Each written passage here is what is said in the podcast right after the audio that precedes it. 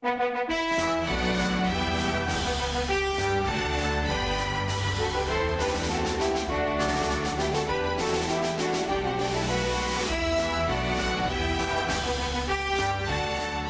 a todos y bienvenidos al 54 episodio de la cuarta temporada de Conocimientos Musicales. Hoy vamos a hablar de la Sinfonía Manfredo de Piotr Ilyich Tchaikovsky. Vamos allá.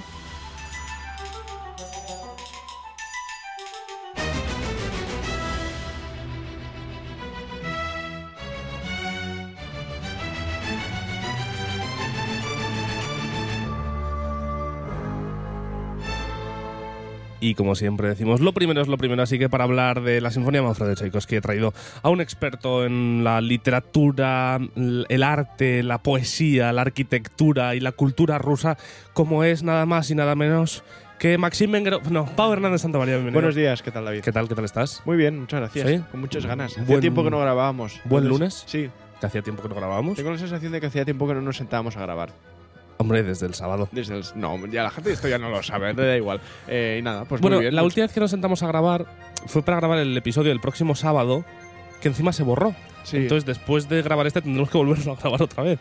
Así que que sepáis que el del próximo sábado va a estar hasta ensayado. Mm, Es, verdad, un programa es ens- verdad. ensayado. Eh, ¿Qué te iba a decir? Hubo una época que no hablábamos nada de Tchaikovsky. Y ahora llevamos Y ahora tre- hemos- eh, tres en esta ¿Qué temporada. hemos ¿eh? hecho últimamente? Bueno, hablamos Hemos de su vida. El concierto para violín Concierto lo para mencionamos violín. y esto. Los de piano también hemos comentado. El cascanueces hicimos en cascanueces, Navidad. es verdad. Que estarán contentos, ¿eh? Los amantes de la música de Tchaikovsky es verdad. estarán contentos. Y ahora, y ahora la Sinfonía Manfredo. Eh, ¿Cuál es tu acercamiento con la Sinfonía Manfredo? El mismo que tú. Sí. Eh, no, la verdad es que esto lo tocamos en el conservatorio. Tuvimos una clase respecto a esta obra hace unos días. y Ayer. la- ah, sí. Y esto, la verdad es que nos gustó tanto que dijimos, vamos a hacer un podcast.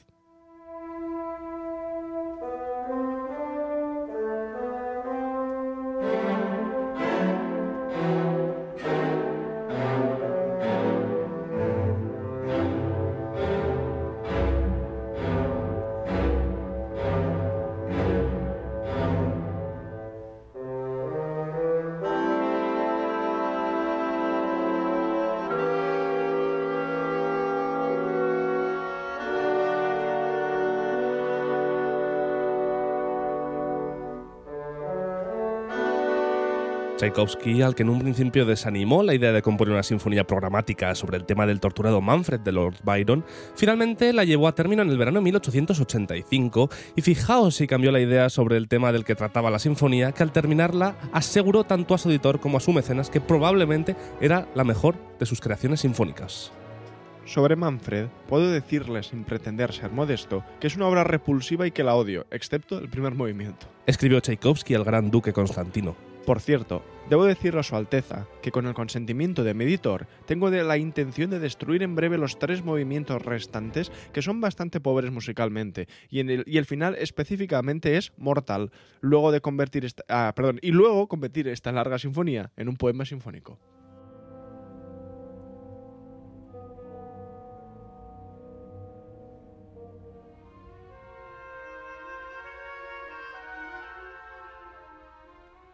Como Pau bien sabe, la inspiración casi nunca se hace por encargo, y no es de extrañar que Tchaikovsky rechazara la propuesta inicial de una vasta sinfonía programática sobre el tema de Manfred, el enigmático y equívoco héroe de Lord Byron.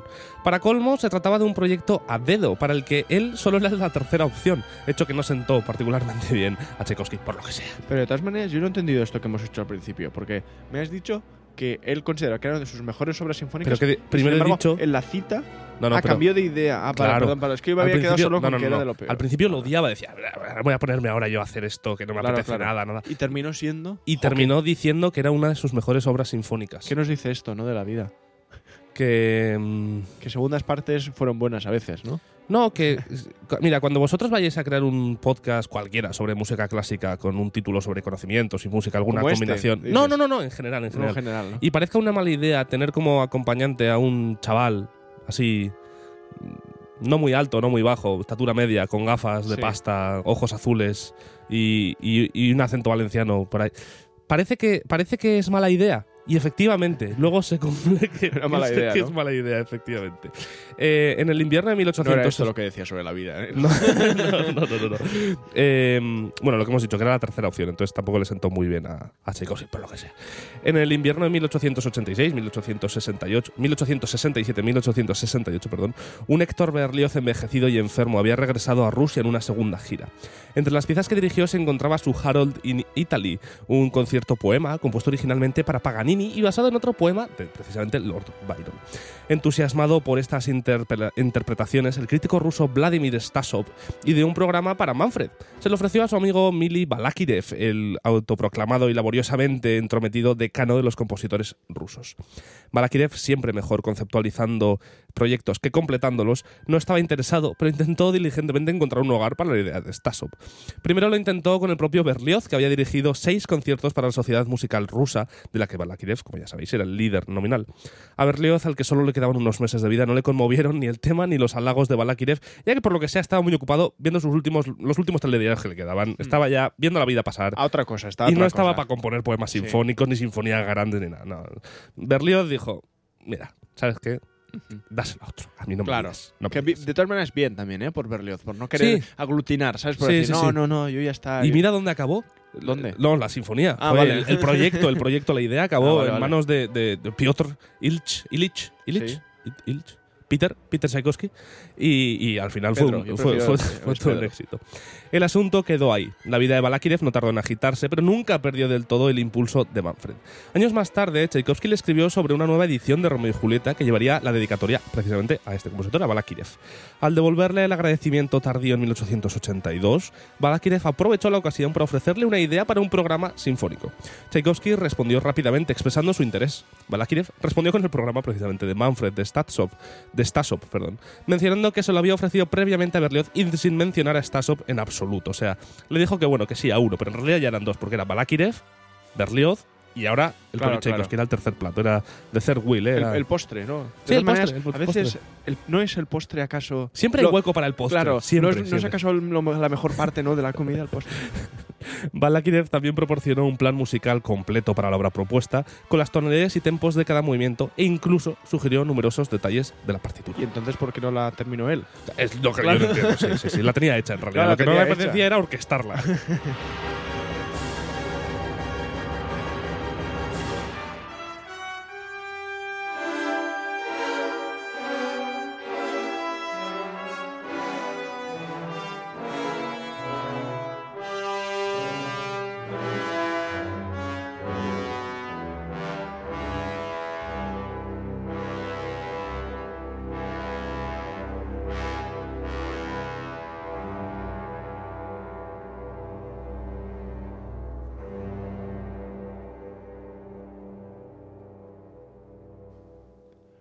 realizarás brillantemente. Escribió Balakirev.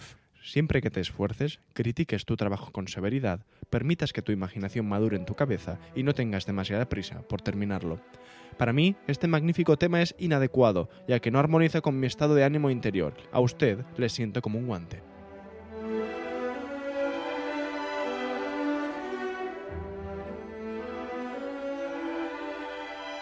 Tchaikovsky se sintió decepcionado y lo dijo claramente. Con toda probabilidad, su programa servirá de esquema para un sinfonista dispuesto a imitar a Berlioz. Escribió. Estoy de acuerdo en que siguiéndolo se podría construir una sinfonía eficaz al estilo de ese compositor, pero me deja absolutamente frío y cuando la imaginación y el corazón no se calientan, apenas merece la pena intentar componer.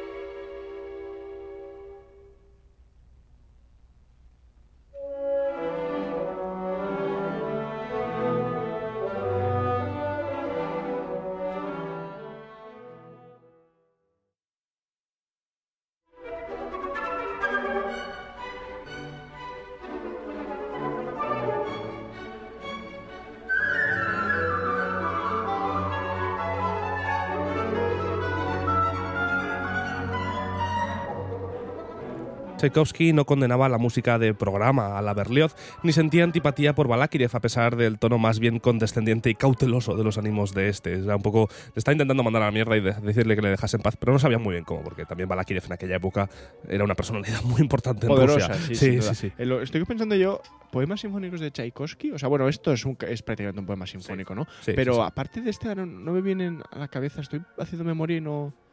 No caigo yo, decir. pero yo creo que tiene que haber. Bueno, estos de la mar- marcha eslava, ¿es? ¿Se llama- ah, David? ¿Se Sí. llama? ¿Eso es- cuenta como poema sinfónico? Bueno, y después el capricho. ¿Cuál capricho es de, de Tchaikovsky? ¿No tiene un capricho italiano o algo así? Eso supongo que es un Capricho italiano. capricho italiano, ¿no? Eso supongo que es un poema sinfónico también, ¿no? ¿Podemos citar algún otro ejemplo? Ahora no me viene tampoco más. Eh... No sé, no he estudiado, Pau. no Yo- he estudiado, Yo ¿eh? me he estudiado la sinfonía de Manfredo. A mí no me preguntes más allá. No, pero bueno, si Yo esto lo he comentado alguna, vez. Yo esto lo he comentado alguna vez que hay mucha gente, y esto es verdad, que fuera de, de- de las grabaciones nos dice, bueno, a mí por lo menos me dice, jo, es que con tantos programas tenéis que saber mucho sobre música. Y digo, mira, Pau sí, yo. Al lado más bonito. No, oye. es verdad, es verdad.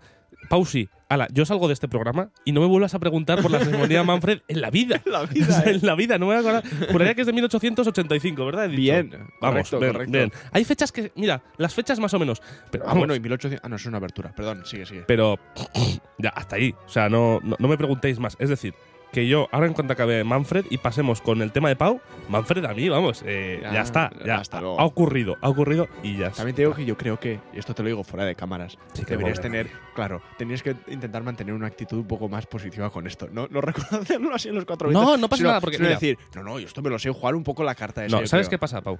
Eh, es mejor humillarte a ti mismo Es verdad, ser y, honesto. y ser honesto es que no que otro me diga, oye, pues no tienes ni idea. Pues ya lo sé yo. Sí, ya lo sé yo. No hace falta, sí. Yo te lo digo y así Ya, no se puede meter verdad. conmigo, Pau. Tienes toda la razón. tienes Hay que, toda la razón. hay que ser humilde. Bueno, Eh, señaló dos obstáculos con esta sinfonía. El poder inhibidor de su afecto por la música de Manfred, de Schumann, y lo más importante, su falta de familiaridad con el poema de Byron. Dos años más tarde, Balakirev pudo insistir en su propuesta en persona cuando Tchaikovsky acudió a San Petersburgo para el estreno de su ópera Eugene Onegin en el Teatro Imperial. Carismático y enérgico, Balakirev era muy influyente, como ya sabréis todos, ya que tenía muchos amiguis en el grupo de los cinco, y además se dice que era muy persuasivo.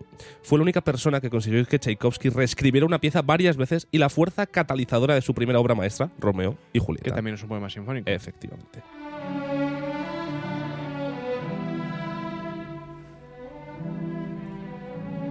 Qué bien metido está este arpa, ¿no? Me, me genera... Bien tocada, ¿no? La arpa, Sí, no, no, no, no, bien escrita. O sea, Vale. me genera cordialidad con la obra.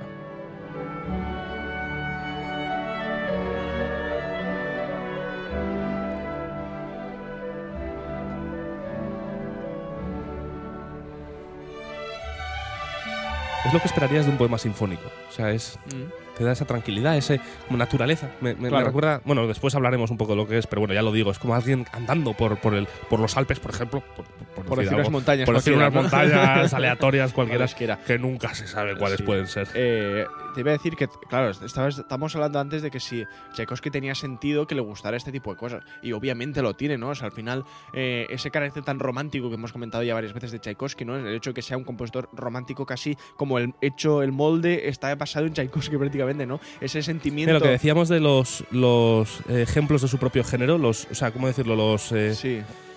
Los modelos. los o- modelos de su propio género, Tchaikovsky está ahí. Claro, Está- claro, y está ahí, esto sí. lo hemos comentado más de una vez Sí, aquí en el programa y tal, pero es que esa exaltación de sentimientos y ese querer Hablamos de eso con Luli. Con. Eh, y con, con querer contar algo más que simplemente pura música absoluta, que es algo que Tchaikovsky consigue tanto en general en su producción, el poema sinfónico es el medio ideal para ello, ¿no? Porque, vas- como sabéis todos ya, ¿no? Pasando desde ese elemento extra musical, pues se escribe una música, pues que en este caso pues cuenta la historia que Lord Byron escribió con palabras y, en este- y lo que hace Tchaikovsky es relatar la misma historia con notas, por decirlo de una manera muy Pero vasta, también ¿no? entiendo que, que tampoco le apeteciese mucho. O sea, estamos Mm. hablando de 1885. Su cuarta y quinta sinfonía estaban escritas casi seguro. La sexta igual no. Pero, quiero decir, Tchaikovsky ya era un compositor No, y entiendo que muy proclamado. O sea, no. Sí, sí, y que, y que como individuo, com- o sea, como mente, tú quieres elegir tus proyectos. Yo entiendo también Sí. que si viene una persona, aunque sea Balakirev, aunque sea el Papa, te viene y te dice, oye, ¿por qué no escribes esto? Pues dirás, hombre, pues. Te propongo no otra mal, cosa. Pero ¿Y si se hubiese encontrado él con los poemas? ahí está. ¿Crees que entonces sí que hubiese sido más proactivo a hacerlo? Yo creo que sí, porque es como que si tú, tú tienes tu idea, ¿no? Entonces tú dices, va, la voy a hacer porque es una idea genial. Pero cuando. Es La como trae que otro, Claro, sí. ¿cómo te queda pereza? Dices, "Uf, Sí, Pero pero. cuando tus padres te dicen cómo tienes que estudiar algo, ¿no? Dices, Claro. "Uf, déjame, ya. Ya lo haré Ya- yo a mi manera, ¿no? Claro, Yo creo que es un poco eso. sí. A mi manera. 问。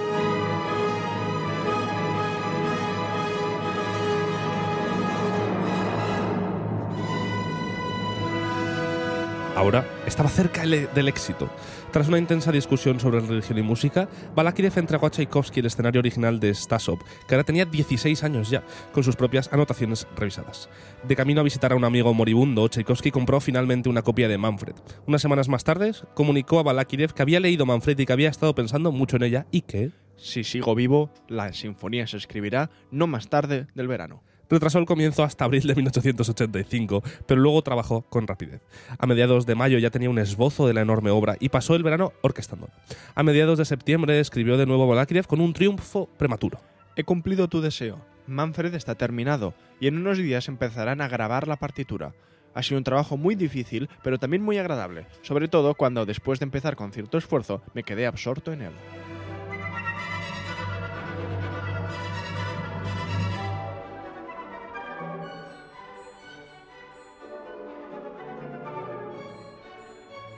En realidad, eh, Tchaikovsky mintió un poquito, ya que la instrumentación no se terminó hasta una semana más tarde. Esa no fue su única información excesivamente optimista para, para Balakirev. A otros, aquel verano les había recalcado la dificultad del trabajo, no el placer. Después de algunas vacilaciones, decidí escribir Manfred, ya que siento que hasta ahora no había cumplido la promesa incautamente hecha a Balakirev en invierno. No conoceré la paz. Escribió un alumno. No sé qué será de ello, pero hasta ahora estoy insatisfecho conmigo mismo.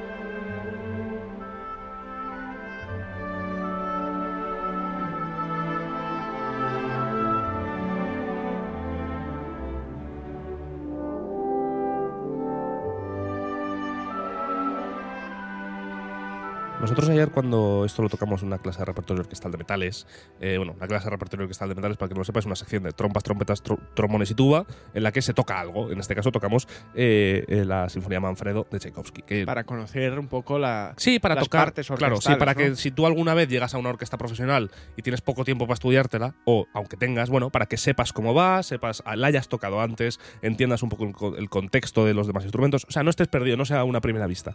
Y eso está, bueno, está muy bien. Eh, y tocando esto, es verdad que los trombones eh, solo tocábamos, solo ayer, el primer y cuarto movimiento, porque en el segundo y tercero no hay trombones. Creo que hay algo de trompas, pero decidieron no tocarlo por nosotros, para, porque estábamos nosotros ahí, pues dijeron, vamos a tocar en lo que están ellos y ya está. Y, y yo hasta, hasta ayer no había escuchado nunca la Sinfonía Manfredo, no me escondo. Y este segundo y tercer momento, eh, perdón, sí, este segundo y tercer momento, hasta anoche que preparé este programa, tampoco lo había escuchado. Y me sorprende mucho porque es tan distinto al primero y cuarto. Sí, ¿no? En el primero y cuarto, por lo menos en los trombones, estoy exagerando por supuesto, pero la dinámica más suave que hay es un fortísimo. O sea, No, no, no va de una- fortísimo a tuta forcha, pasando por Tampoco es- 5 Fs, Sí, 4 sí. Fs, o sea, no es, es una exageración tampoco. es, eh, hay algún mecho forte y cosas así, pero bueno, da igual. Pero lo que me refiero es que es una sinfonía muy bestia. Es todo el Mm. rato muy, muy, muy fuerte, muy percusiva dentro de que hay que... eh, Lo que nos comentaba ayer el profesor también, que es música rusa, precisamente es Tchaikovsky, todo súper largo, súper pesado, súper denso en general. Eh, pero este, se- segundo y tercer movimiento es todo lo contrario. Después hablaremos un poquito más en detalle de los movimientos, pero son como lo más ligero que te puedes encontrar, muy, muy propio de Tchaikovsky también, de sus, de sus movimientos más líricos, preciosos, más melodiosos, tan característicos del romanticismo. Por muy agobiante que fuera el trabajo, se permitía atisbos de esperanza para la obra, ya que decía, La sinfonía ha resultado vasta, seria, difícil, engullendo todo mi tiempo, cansándome a veces en extremo. escribió a la cantante de ópera Emilia Pavlovskaya. Pero es que una- no sé cómo pronunciar eso. Pablo Vizcaya, yo creo. Pavlovskaya, sí. Eh, pero una voz interior me dice que no estoy trabajando en vano y que la obra será quizá la mejor de mis composiciones sinfónicas. Ojo al dato, ¿eh? Tchaikovsky escribió a su prima Anna Merkling el mismo día que a Balakirev. Estoy terminando el trabajo al que he dedicado todo el verano. Me ha costado un esfuerzo inusitado, ya que el problema era muy complicado. Por fin lo estoy terminando y poco a poco, a medida que voy terminando, mi espíritu se va aligerando y respira más libremente.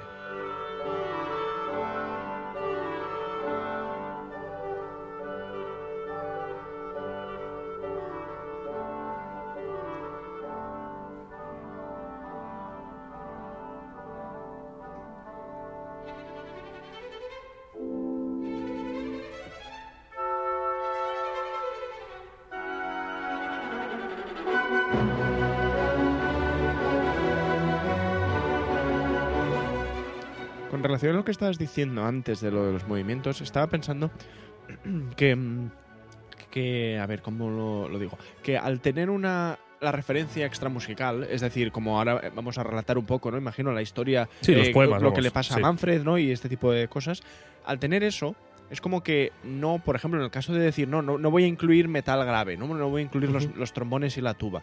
Eh, yo creo que es un tema como de...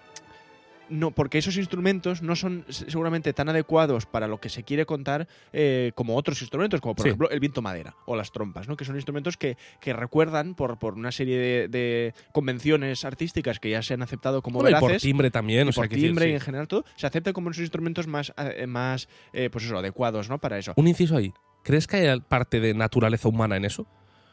Jo, no lo ¿O sé. crees que ya es algo impuesto? Yo creo que, por la música? Yo creo que es una- un tema de tradición y que y casi sin darnos cuenta se, as- se asocia. Se ha asimilado sin- así, ¿no? Sí, sin, pensarlo. Bueno, no, sé. El caso es que si tú escribes una sinfonía normal, digamos como música Sí. pura, abstracta, en, De cuatro movimientos. de cuatro movimientos escolástica, digamos que si tú decides tener trombones, como decide Tchaikovsky en la mayoría de sus sinfonías, no voy a decir todas por si acaso, porque no estoy seguro, pero yo diría que en la mayoría por lo menos sí, eh, es como que tienes la obligación Mayoría incluye todas. Sí, eh, de, de- de utilizarlos siempre. ¿Sabes lo que sabes un poco? ¿Cómo, cómo, cómo, cómo? O sea, es que, a ver, es un- no, no digo que tenga razón, ¿vale? Es una cosa que se me ha ocurrido. Como decir, si yo escribo una obra extramusical, eh, tengo una cosa que me dice, pues aquí el héroe va a hacer estas aventuras. Entonces, una Sí. aventura es como muy, eh, con mucha energía, como que pasan muchas cosas, cuadra que haya un trombón reventándolo todo con una Sí. tuba y una sección, lo que sea, ¿no? Y sin embargo, cuando está, como tú decías, andando por el bosque tranquilamente, Sí, con pues pajarillos sonando, no pega de no repente. pinta. Pa, pa, pa. Sí, porque no hay un oso por ahí haciendo nada, ¿no? Eh, pero sin embargo, si tú haces una sinfonía abstracta, la sinfonía, O sea, una si- una sinfonía, pura, eso Sí. es a la manera de Brahms, por Sí. ejemplo, em, es como que en mi cabeza tiene más sentido que tú dispones de, de esas herramientas, entonces es tu obligación, porque es música pura, utilizarlas todas de, de la mejor manera. No sé si igual, este, no tengo razón, porque igual lo que... Pero piensa eh, en la cantidad de sinfonías puras que hay en los Claro, que en el claro. segundo y tercer movimiento no se utiliza el trombón para nada. Muchísimas. La mayoría, La mayoría. Eh, pero no sé si Tchaikovsky. A mí me da la impresión que en Tchaikovsky siempre Sí, sí, están. está ahí. Entonces, sí. no sé si. Igual es una tontería, de verdad, no toméis esto como ejemplo. Pero me da la impresión, o por, por aventurar, ¿no? Esta, esta posibilidad de que, de que Tchaikovsky decide no utilizarlos porque le parece que no son adecuados para el programa, pero mientras en la sinfonía, al ser una música concebida desde un punto de vista diferente, como que sí que los tienes que utilizar porque así son las ma- la manera en la que se hacen las cosas. Sí, puede ser. Entiendo tu punto de vista. En uno tienes que cumplir una narración y en el otro es tu sinfonía. Puedes hacer lo que te dé la gana. Más o y menos, precisamente, ya que tienes las herramientas y nadie, nada, ni nadie te impide utilizarlas o no, pues Mm. hombre, puedes aprovechar para utilizarlas. Ma- más o menos, no Y de hecho- es una idea un poco extraña. Tampoco. Hombre, Brahms. No, es que Brahms no es un buen ejemplo en este sentido. No, pero porque- sí que tiene trombones en segundos y terceros movimientos. ¿Sí? Sí, Vale. eh, estoy casi seguro. La primera no, la segunda tampoco. Ah, la, eh, cuarta, sí. El coral de la sí. cuarta es en el segundo movimiento, por ejemplo. Tiene un coral. bueno, no lo sé. Igual, igual eh, nada, vamos a pasar de. No, no me hagáis caso, no me hagáis caso. Seguro. Sí, yo creo que sí. Eh, según el guion de Statsop, ligeramente ampliado tanto por Balakirev como por Tchaikovsky, el, primer movimiento presenta a Manfred vagando por los Alpes como pues, se podía escuchar clarísimamente, atormentado por un pasado culpable. Manfred ha hablado incluso con demonios, pero nadie puede darle eh, el olvido que busca. Su culpa indefinida está claramente ligada a los recuerdos de su arruinada Asarte, a quien una vez había amado apasionadamente. Byron escribió su poema dramático bajo la influencia de la atracción que sentía por su hermanastra Augusta, y se suele suponer que la desesperación de Manfred se debe a una relación incestuosa con Asarte. A partir de ahí es fácil imaginar a Tchaikovsky siempre luchando con su propia identidad sexual, identificándose con un héroe atormentado por haber roto un tabú sexual. En el caso de Tchaikovsky, bueno, pues no se ha sabido lo que había, y, y puede ser también que se, que se metiese un poquito en el personaje y se incluyese Sí, en esa es un- historia. Puede ser, o sea, bueno, puede ser que no también, pero podría cuadrar. Creo para Manfred un tema descarnado, una zambullida en las profundidades, seguida de una sinuosa subida cromática.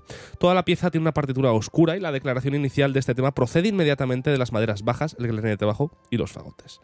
A él se asocia un tema punzante de las cuerdas. En contraste con el poder lúgubre y ensimismado de, esa, de ese tema está la de- delicada versión de Astarte, introducida por cuerdas con sordina, que es algo que, je- casi ni suenan. Unas cuerdas con sordina, si los cuerdas ya suenan poco, con Es sordina es, ¿no? es- vamos, es, es espectacular.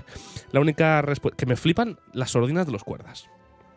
Porque es que alguien que no entienda de, de- de instrumentos, alguien que no sea un luthier, por ejemplo, eh, yo una sordina para cuerdas siempre había, había pensado, porque sabía que existían, pero nunca había visto una, siempre había pensado que era algo que hacía que las cuerdas vibrasen menos. Es decir, que ensordecía las cuerdas. Y no. Lo que ensordece es el puente que conecta las cuerdas con el violín, que es el que vibra para hacer el sonido. Dios. Lo que hace es quitar vibración a, a- La al, pequeña pieza esa, ¿no? no, al, al arco ese que tienen donde las cuerdas Sí, se sí, tensan. sí. Que es siempre más clarito, ¿no? Sí, quita vibración ahí para que no pase la vibración, no pase tanta vibración al violín y este la amplifique. Aquí es curioso, me parece una Sí, idea es que estupenda. Sobre todo si comparas con lo que es una sordina en el mundo del viento metal, ¿no? Que es trozo de metal ahí, claro, que es mal un puesto. cacharro, sí, sí, bien- encima, bueno, claro, en nuestro caso bien grande, eh, que, que no, no- porque lo de las, las cuerdas es como una púa casi de guitarra, ¿no? Es casi ese, ese tamaño. Eh, Sí, sí, sí, es como un trocito de. suele ser o de goma o de metal Sí. eh, que se, se pone entre la segunda y tercera cuerda, o sea, justo en el medio, pegada al puente. Y entonces quita las vibraciones que pasan al violín, que me parece una idea Espectacular. espectacular. Sí, sí, la verdad es que sí. La única. Es que, de hecho, lo que hace eso, nosotros, una sordina, la mayoría de sordinas lo que hacen es cambiarte el timbre. No Mm. solo te bajan decibelios, te bajan volumen, sino que te cambian el timbre. En este Así caso, es. me imagino que algo de timbre también cambiará porque quitas vibraciones. Pero sobre todo lo que hace es, literalmente, Sí, es- quitar decibelios. Es tipo en un altavoz, ¿no? Bajar Sí, así un baja- poco bajar la... en la ganancia. O sea, es, es- es curioso. La única respuesta disponible para Manfred es la intensificación del dolor y el movimiento termina con un espasmo de desesperación. Es música dura para una situación dura. La armonía está llena de fuertes disonancias y la forma una mezcla única, dominada por distorsiones del tema de Manfred. Tchaikovsky utiliza este tema a lo largo de toda la obra, del mismo modo que Berlioz utilizó un tema para el personaje del título en Jaro en Italia, que escuchamos antes, o que hablábamos antes, perdón. El segundo movimiento es un esquercho en el que una hada alpina se le aparece a Manfred en el arco iris del rocío en una cascada. ¿Tú te sabes la de mi moto alpina derrapante? El ¿Cómo? trabalenguas. No, no, esto no... ¿Qué? ¿Qué? ¿Qué? Es que, no, no, lo, no está feo. Es, es un poco... Soez. Es un poco soez, ¿no? Sí, vale, vale, sí. pues ya... Luego te hago el trabalenguas fuera de aquí. pavo. Bueno, bueno. Eh, perdón, es que me he acordado. Manfred se inmiscuye justo al final de este movimiento ágil y tilitante, lastrado por un sus- sustancioso trío. El tercer movimiento contrasta a Manfred con los sencillos cazadores alpinos. Entra en medio de este adagio tranquilo e idílico, como describió Stasov el movimiento, di- dividiéndolo claramente en una forma en dos partes de exposición y recapitulación. Por supuesto, al principio tendrás que... te- te- perdón, voy a empezar otra vez. Inciso. Volvemos a empezar. Por supuesto, al principio tendrás que tener algo que sugiera caza, pero al hacerlo debes tener cuidado de no caer en lo banal, Advirtió Balakirev. después de equivocarse. Lo- Había un tachón, ¿no? En la carta. Em, que Dios te preserve de vulgaridades a la manera de las fanfarrias alemanas y la llega Musik. Que para que no lo sepa, Ojo, eh, no, pero, pero de las vulgaridades. sí. Está feo. Bueno, a los rusos no y luego una gustaba. Segunda Guerra Mundial, ¿eh? Luego Eh, la Jägermusik, para el que no lo sepa, es música de cazadores en alemán. Significa. El Jäger Sí, sí, es el- cazador. eh, la bebida es cazador, sí. ¿En Jäger- serio? Jägermeister, Jägermeister, que es una bebida alcohólica. Es como bebida de cazador. Eh, bueno, sí. Bueno, Meister no sé lo que es. Meister es maestro, el maestro Ah. de los cazadores. Ah, y la bebida se llama Maestro Sí, Cazador. sí, sí. Muy bien, la verdad Es- que. Está el Beefeater, que es el comedor de carne, y el, y el Jägermeister. ¡Anda, no es- había pensado nunca el Claro. Beefeater! ¿Cómo que no sabías ¡No, esto? no! Anda, pues, bueno, esto, esto es. como- A ver, también es verdad que mis conocimientos sobre el alcohol son bajitos, son, ¿no? son, son muy, Hombre, muy pero esta historia es fantástica. Tú sabes, en las botellas de Beefeater, no sé por qué estamos hablando de Ginebra, Eh, pero sale ¿son, un. ver- ¿Son verdes? No, es sale uno de los beefeaters de la de la, de la guardia inglesa, los que van vestidos Sí, de rojo sí, con sí, un sombrero tan característico de los ingleses. Y se llaman así porque en una época medieval o lo que sea, eran los únicos que ganaban lo suficiente para poder comer carne. Y la gente los llamaba los beef eaters, No tenía ni idea de en, esto. en inglés significa comedores de ternera. Que eran los únicos que se podían permitir eso. No, no tenía ni idea de esto. Mira, Sí. oye, que, que, ¿Sabes? Pero que los guardias, Sí, sí. o sea, los guardias sí, sí, reales sí, que, con el con- que sombrero. cobraban más. Sí, se llaman beefeaters por eso. Sí, sí, sí. Bueno, y claro, la ginebra toma el nombre de los guardias. De los guardias, no, no los de- guardias sí, de la sí, sí, ginebra, sí, que sí, esto ya. El finale, como lo, imagina, como lo imaginó Stasov, sería un alegro, salvaje y desenfrenado. Y eso es más o menos lo que Tchaikovsky ofreció. Después lo escucharé. Bueno, de hecho lo estamos escuchando ya, llevamos un minuto. Eh, la escena es una orgía infernal en el palacio subterráneo del demonio. Manfred aparece y resucita el espíritu de Asarte, Astarte, que le predice el fin de sus tormentosos terrenales. Manfred muere y encuentra la paz. Esta es la esperanzadora interpretación de Tchaikovsky del texto de Byron. Mucho menos optimista, Byron, la verdad es que vamos, ni mucho menos. Primero en un estridente resplandor de gloria en do mayor y después en tranquilas insinuaciones del paraíso sobre una figura de bajo repetida. Me gustan los finales felices. Sí.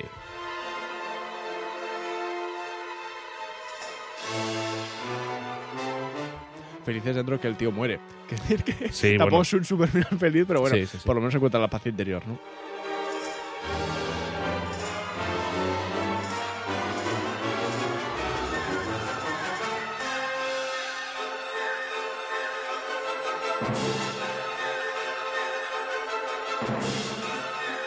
Hablando de finales, ¿te acuerdas ayer que cuando tocamos esto, de repente, casi al final del todo, el trombón bajo se queda solo con un trompa o con un Mm. trompeta, no estoy seguro, con un trompeta me suena que es. Y de repente me vi a mí mismo tocando un dies irae sin saberlo. Yo estaba tocando po, pa, po, pa, pa. Y digo, joder, esto. ¿qué, qué? ¿Cómo me suena, no? "Ah, pero si es un dies irae. Que hablábamos hace no mucho de cómo los dies irae y no sé qué. Bueno, con, con- cuando hablamos de, de Ah, con- Rachmaninoff. Con Nikos. eh, que hablamos de los die- dies irae y ayer me hizo mucha ilusión descubrir uno. Sí, sí, sí. Verme a mí mismo tocando uno y decir, ¡hala! ¡Qué guapo! Claro, claro. Estoy viendo otra- un Una conexión más de, de esta obra con Berlioz. Sí, ¿no? sí, sí, hemos- sí, sí, ha- ha salido un efectivamente, poco más a la efectivamente. palestra. Y es que encima sonaba igual. Estaba en otro Sí. tono, pero estaba en sol sostenido menor, pero da igual. O sea, es que me flipaba. Eh, Manfred se estrenó en un concierto de la Sociedad Musical Rusa en marzo de 1886. Dijo a su editor Jürgenson. Debido a su inusual complicación y dificultad, es probable que solo se interprete una vez cada 10 años aproximadamente. Bien, una cifra. no sé, uno de cada baja, diez. baja. Sí, pero bueno. eh, baja no, exclusiva. Lo llamaremos exclusiva. De, de acuerdo.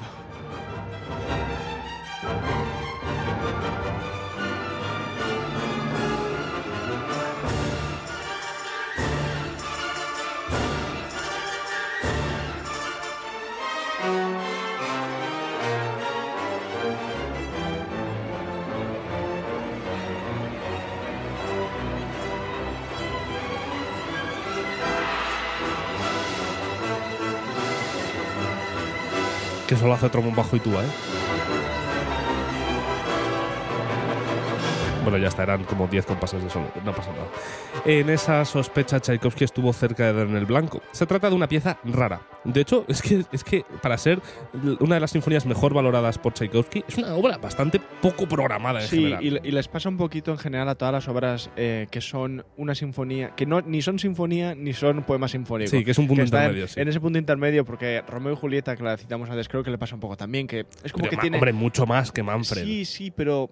Y después creo que Liszt tiene otra obra así, Berlioz tiene varias obras que son como medio sinfonías, medio poemas sinfónicos, y como que como, como no, ni ellas mismas saben lo que son, por decirlo así, como que pasan un poco al olvido del, del gran público, pero sí, sí, la verdad es que esta obra es espectacular. Eh, no entra ¿no? en el catálogo de las seis sinfonías de Tchaikovsky, seguramente no, porque al tener ese nombre, claro, se llama Sinfonía Manfred, entonces Sí. eh, es un poco raro, ver, ¿no? También es la patética. Que decir, Ya, ya, pero ya supongo. bueno, las otras son más puras dentro de lo que Sí, cabe. sí, sí, bueno, o sea, bueno, dentro de lo que cabe. Sí, es romanticismo, pero es puro. No tienen programa. No, eso es. claro. Eh, y esta sí. Entonces, esto es una especie de sinfonía sinf- de poema sinfónico, una Mm. sinfonía con poema sinfónico incluido. Sí. Entonces, hombre, sí que es verdad que Se parece no- más a la pastoral, por ejemplo, sí, que a no- la de Beethoven claro, que a otra sí, cosa. Sí, no es no es del mismo estilo que las otras seis sinfonías. Y por mucho que en principio sí que pueda ser una sinfonía, no es una sinfonía como se entiende la sinfonía clásica musical. Entonces, bueno, entiendo que esté fuera. Pero bueno, para que la, la gente que no lo supiese, tienes, tienes más cosas de Tchaikovsky más allá de las seis sinfonías. Sí, sí. Aparte de, hombre, muchas otras cosas. Afortunadamente, Tchaikovsky nunca se puso en contacto con Jürgenson sobre la idea que tenía de eliminar los tres últimos movimientos y convertir el primero en un poema sinfónico. El programa se convierte en algo pesado al final, pero inspiró algunas de las composiciones con más carácter de Tchaikovsky en una pieza como ninguna otra de su catálogo. Incluso él parecía no saber qué hacer con ella. Una obra que, mm, sinceramente, es de estas obras que tú sabes que existen una vez te lo han dicho. Es decir, te dice la Sinfonía de Manfred y dices, ah, sí, es verdad. Yo, he escuchado esto antes. Pero si te dijesen antes de ayer, o sea, el jueves a la tarde, bueno, hoy es sábado, ¿vale? Ya está. El jueves a la tarde te dijesen, eh, dime obras de Tchaikovsky, ¿tú crees que hubieses nombrado la Sinfonía de Manfred? No, no. O sea, Yo es que creo que tampoco. Pero cuando lo escuchas dices, ah, sí, Manfred Mm. de Tchaikovsky. puede ser, sí. No, pero es verdad, es que no es lo que un poco lo que decimos, ¿no? Que no- ni siquiera es una de las 15 obras más interpretadas de Tchaikovsky. No, y no. seguramente tiene los ingredientes Para tiene- serlo. para serlo, ¿no? Para ser top 5. Claro, que exactamente. Lo que pasa es que es una, una de esas veces en la historia en la que una obra, por, lo- por las circunstancias que sean, no termina eh, alcanzando la categoría de canon que tienen otras. Pero eso no significa ni que sea me- peor ni mejor que otras. Simplemente que no, ha- no ha llegado a ese estatus. El que título de este sí. podcast, La infravalorada de Tchaikovsky, va a ser el... ¿Tú crees? no, no. No, creo que va a ser, lo venía pensando antes, va a ser Sinfonía Manfred de Tchaikovsky, claro, la gente esto ya lo sabe porque está escrito, ¿no? Sí. Va a ser Sinfonía Manfred de Tchaikovsky y el postre. ¿Y el postre? Sí, por lo que estábamos hablando un poco al principio. La sinfonía Manfred de Tchaikovsky plato. a la postre. A la postre, el tercer plato. Sí, ya, ya veremos, es que se me ocurre. Bueno, Me parece, me parece bien. Eh, pues nada, a todos los que nos estáis escuchando os vamos a dejar... esperemos que os haya gustado esta obra. A nosotros nos gusta mucho. ¿Tú qué crees, Pau? Mira, llevamos 35 minutos de podcast. Llevamos poco, en realidad. Parecía, Mm. parecía que llevamos más. Es que he hablado mucho hoy. Eh, pero quedan 10 minutos de movimiento. ¿Quieres dejarlo entero? ¿O cortamos sé. un poco? La gente lo va a escuchar 10 minutos. Va a quedarse escuchando igual. Le habrá, le habrá gustado tanto. Claro, ahí está el tema, David. Bueno, Le pero habrá gustado esto- tanto a la mira, gente Es muy fácil. Al que no le haya gustado tanto, cortará en cuanto nosotros dejemos de hablar. Porque hasta aquí se han quedado. Al que sí que le guste, que tenga la oportunidad de, sin tener que buscar la Sinfonía Manfred, escucharse el final del cuarto movimiento. Mm. Que tenga Veremos qué opina YouTube y Spotify al respecto, ¿no? Pero, No, Spotify, ningún problema. Ah, vale. YouTube, El señor YouTube igual tiene problemas. al igual tiene, tiene otras cosas. Entonces, por ahora, os vamos, a, os vamos a dejar ir y os vamos a recomendar que nos sigáis en todas nuestras redes sociales. Si nos estáis viendo en YouTube, nos podéis seguir en Spotify. Si nos estáis eh, viendo en, escuchando en Spotify, nos podéis ver en YouTube, además de seguirnos en todas nuestras redes sociales, tanto en Instagram, como ya hemos dicho en YouTube, en nuestra página web conocimientosmusicales.com, apoyarnos en Patreon o en Podimo. Y nada, nos vemos el jueves con otro programa, el sábado con otro programa que hablaremos de Claude Vivier. Con los bebés, efectivamente. Ya, ya El- sabréis quién es el sábado ya. el programa ensayado, el programa Sí. con ensayo. eh, Profesionalidad ante todo, muy bien, Pau. Sí, muy bien. Profesionalidad, nos damos la mano. Y hasta entonces nos vamos a despedir dejándoos con este cuarto movimiento eh, de la Sinfonía Manfred Opus 58, de- interpretada por la Filarmonia. Que lo disfrutéis mucho, Vladimir estén aquí en la batuta. Así que nos vemos el jueves y nos vemos el sábado. Mientras tanto, disfrutad de la semana. Adiós.